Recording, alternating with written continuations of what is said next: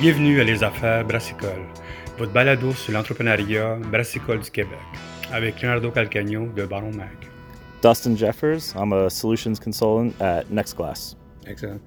Um, I don't know what to say, man. I just saw your presentation for Ollie, man, and it's amazing. Thank you. I think it's gonna be a there's a lot there's a lot to give. So can you tell us about Next Glass Company and Ollie? Yeah, so NextGlass, uh, our goal is to provide solutions for breweries uh, from production uh, to actually when you're selling your product. Uh, so NextGlass, uh, we have Untappd, uh, so that includes normal Untappd, the user side, Untappd for business, so breweries, restaurants, bars, being able to do their menus, publishing them, printing them out, be able to connect to your website, Facebook, all that stuff. Uh, we also have Beer Advocate, uh, so one of the original kind of like beer publications. Uh, also Hop Culture, and then on the more brewery specific side, uh, we have Ollie. Uh, so we have Ollie Ops and Ollie Order. Uh, Ollie Ops handles everything from your raw material uh, procurement to when you actually package your finished goods. Um, and then we have Ollie Order, which handles everything from inventory management of your finished goods, uh, being able to do a CRM system, uh, and invoicing as well. We also have uh, Oznr, uh, so that is uh, being able to do uh, high priority releases to your um, to your customers. Uh, also, memberships, events, ticketing, uh, all that stuff is able to handle through Oznr. The the thing is, this I was telling you before the, the interview. Uh, I always found this this, this uh, everything that you, you showed me this. Okay, there's Yep. always yeah you need three, four, five different programs everywhere. You have to go out to different companies. And here you have one integration of everything. and It's Yep. pretty amazing.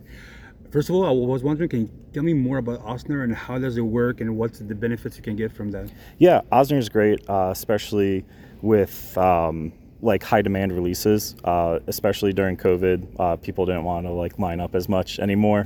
Um, so this gave a way for breweries to be able to uh, do their online, uh, do those bottle sales uh, online instead, and give people a pickup window. Uh, so you don't have to like wake up at like 10 o'clock on a Saturday, stand in line for man. a couple hours. people that are up at yeah, there's right? worse than that too. Um, uh, so that is one of the great aspects uh, of Oznr. Uh, also, we have our membership program. Uh, so being able to handle uh, like big memberships, having uh, access to all your customers, uh, all your members as well, being able to give them uh, early access or private releases, um, and really just being able to handle all that instead of using spreadsheets. And what I like also the card that you guys have. You can, Yeah, so- that's, that's pretty amazing. Yeah, their card can be on their phone, so also less overhead for breweries having to hand out cards. Uh, and then we also do ticketing uh, events. Uh, so if breweries want to do their own beer fest, uh, private tours, beer dinners, uh, we can handle all that as well. That's pretty amazing. So what else does people do with that? Th- That's it. They have to do. They can do everything with that, pretty much for uh, for their bars, restaurants. Yeah, so um, it's not a POS system. Uh, it's more um, being able to do like bottle releases, memberships, and Is PO events. system coming soon with that? You guys Uh, try to connect no, that? right now we don't have. Uh, well, we do have some integration with Square, uh, so you can share your inventories uh, between the two systems, and then we're always looking for more integrations as well. Excellent. So can you tell me now about Untap? Ah, Untappd, yeah. So Untappd uh, started as uh, the customer facing, uh, so being able to check into beers, uh, show like where you're drinking them. Uh, we also have like rating systems for people, so they know what they like, what they don't like, uh, and really the whole social aspect uh, of the beer world. Yeah, you guys were the, like the first ones. Yeah, yeah, definitely one of the first. Uh, I remember downloading it in like 2011 when it first came out. Uh, so I've been on it for a long time, even before I was with the company, uh, and used it all the time. So Untappd uh, started as really just that, um, and then it grew into Untappd for Business. Uh, so allowing breweries, bars, restaurants to use it as their menu system. Uh, so that also helped uh, if people are on the app instead of trying to go look up the board, they can see on their phone what you have on tap. It's really easy. Uh, being in the industry for like 10 plus years, running like two breweries, like the whole you change a tap and having to go into like five different systems to change it, go into your website, update it. Uh, so Untap for Business allows that all into one spot. So you can change your digital board, reprint menus, uh, have it go to your Facebook, go to your website, uh, all with just one system and changing it in But there. you were telling me more. You got you got so much more you can do. I mean, I was checking on there. You can have like maps or like IPAs you can drink on there, or Yep. stuff like that. Can you tell us a little bit more about all the small features you have? Yeah, so you can do different categories. Uh, we now have like QR codes too, uh, so you can have them scan the QR code. Uh, it goes right to the menu. Um, being able to do advertisements uh, on your digital board as well. Uh, so you have any new events coming up, you can have those go through the slides. Um, so that's kind of there is some data as well. Uh, So when you log into your Untappd for Business, you can see uh, like what beers are getting checked in the most, how your ratings are going. Uh, but if you want even more data, we also have Untappd Data and Insights. Uh, so separate from business, um, started as four dashboards, being able to see different style trends in different markets, uh, be able to benchmark your brewery versus another, uh, be able to see your market overview. Uh, really kind of doing that factor of you have information from uh, your sales, your distributors of when accounts are buying your beer. Uh, you also have the information from like Nielsen on when people are, your customers are buying the beer from the account. Um, but we're kind of giving that missing aspect of when people are actually drinking it. Okay. Um, so really cool data you can pull from there. Uh, so we have the four dashboards, and then we're also working on some canned reports uh, that are kind of snapshots. Um, so one of the canned reports, um, we also have another product, Ollie. Uh, so ops in order. Uh, if you're on both of those systems, um, part of the promotion we're running now, you get the My Consumer report. So you're able to see uh, how many check-ins you're getting, uh, where the people are based that are checking in, uh, what other beers they drink, um, stuff like that. That really helps the breweries um, and giving them as part of the package uh, for the whole ERP system. It's, it's amazing. Um, concerning the uh, all the order, where you guys do stuff like uh, all that, all that, all that stuff like that, all the ops stuff like that. Can you tell us about the what do you guys use that for, and how, how, how does it help you know like brewers with the with their daily day to day operation? Yeah, so we have Ollie Ops, um, and that stands for operations. So that handles all of your raw material procurement to when you actually package uh, your finished goods. Uh, so breweries are able to schedule out their batches, uh, be able to see what's currently sitting in tanks, uh, being able to do production data on that, uh, keeping track of your raw materials, what lot codes you're using, seeing all your cost of goods throughout the whole process, um, and then also pulling reports on production. Uh, you can also pull reports, be able to see what you need to order with what's coming up, uh, and be able to generate your purchase orders to your vendors right from here. And then you can email all of your purchase orders right from our system uh, to your vendor. So, again, trying to do as much as we can within our system so breweries don't have to write down a piece of paper what they're low on and then the do it in a separate damn paper, email, phone call, uh, be able to handle it right through our system cool part with invoicing as well. We allow you to add additional costs like shipping, pallet charges, stuff like that. So breweries can see their true landed cost instead of just the purchase price, uh, which is always pretty difficult, uh, especially depending on what you're ordering. Um, so helping breweries, I always ran into this issue like rice hulls.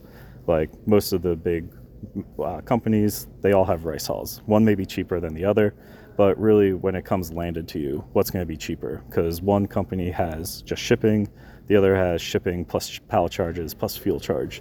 Uh, so being able to buy that product and really see once it lands, like on your dock, which one's the better purchase price for you. Are you connect, are, they, are they connected to, to hub companies or stuff like Uh, that? we yet? Don't have any yet. Uh, definitely looking at integration of being able to just order right through the site. Um, but yeah, very excited for that whole aspect. Yeah, because well. that's one I was I was telling you that we have a couple of companies like this in, in, in mostly in Quebec, and that's the, one of the big problems right now is that all the connection, plug and play to make sure that Mm-hmm. everything goes well.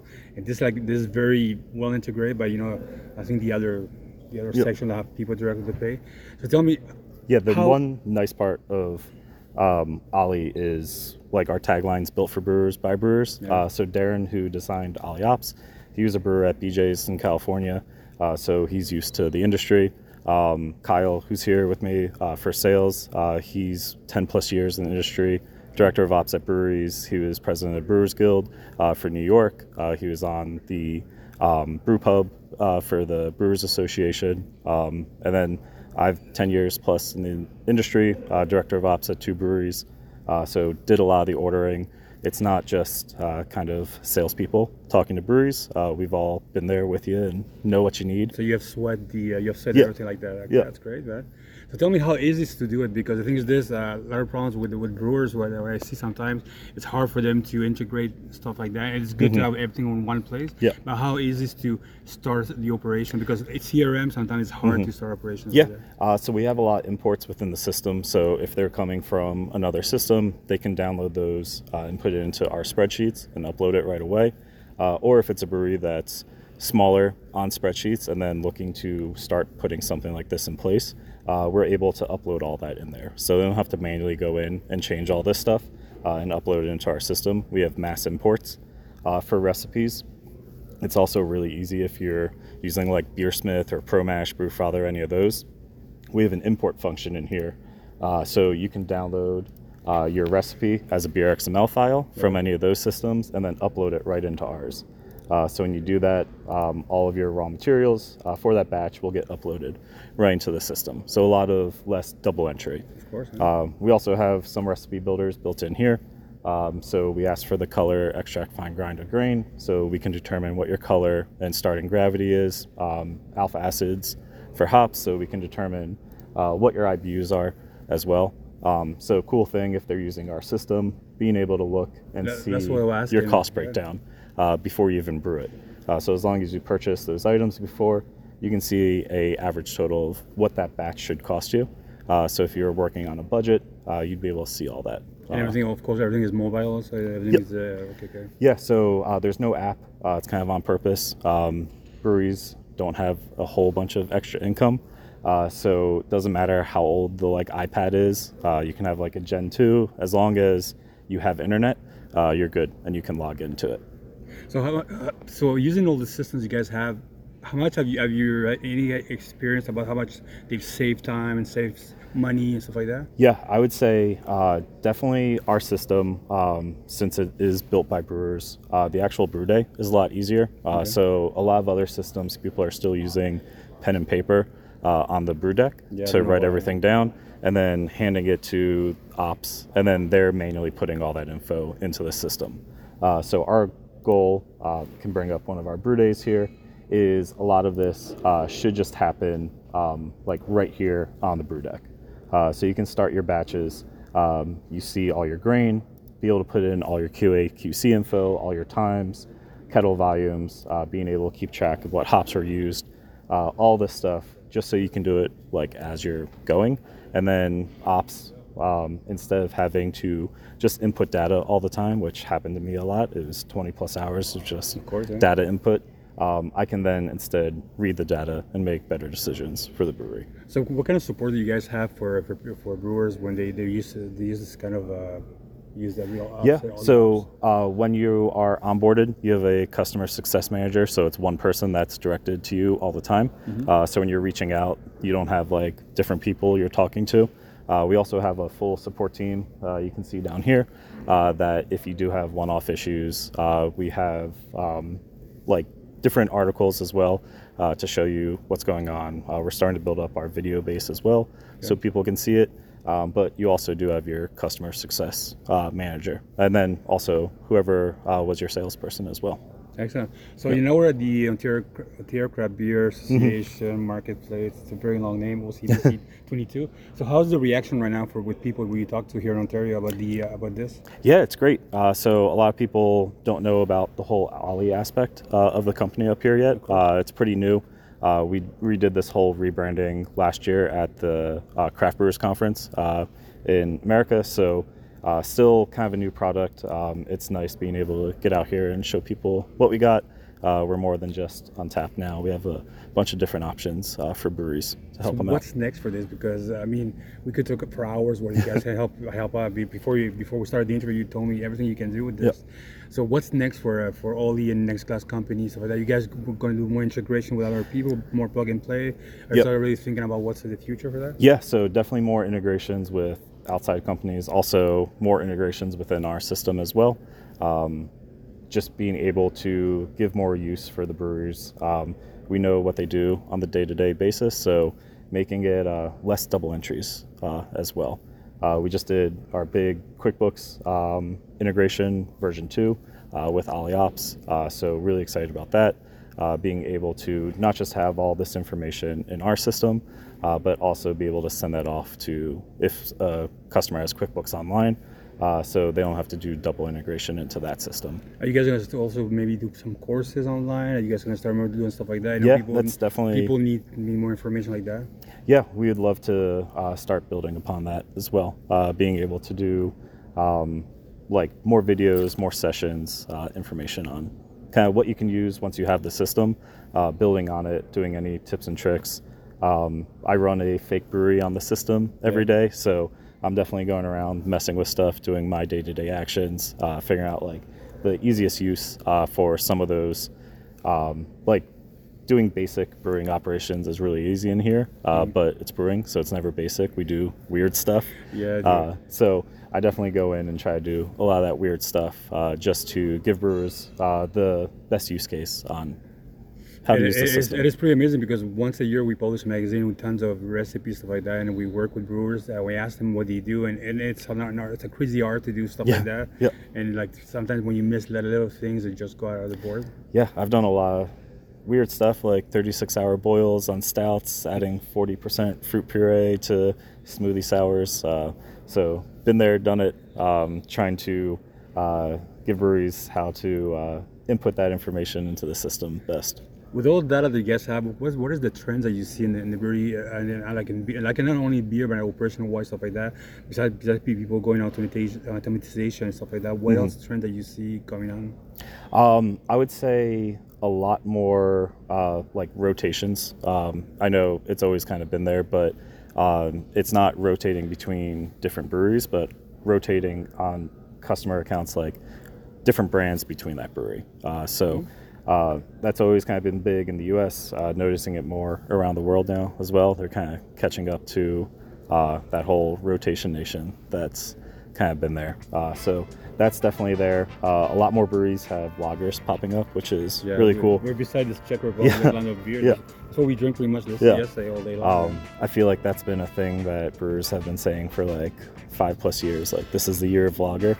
Um, it's, it's growing, man. yeah. Slowly, but it's growing. yeah, man. Uh, but I definitely see more lager check-ins uh, and more breweries have lagers as an option in there, which is nice to see. Me too, man. Yeah. So nice to see that. Well, thank you very much, and have a good last day trade Yeah. show. I hope it was gonna be fun. Thank you. You too.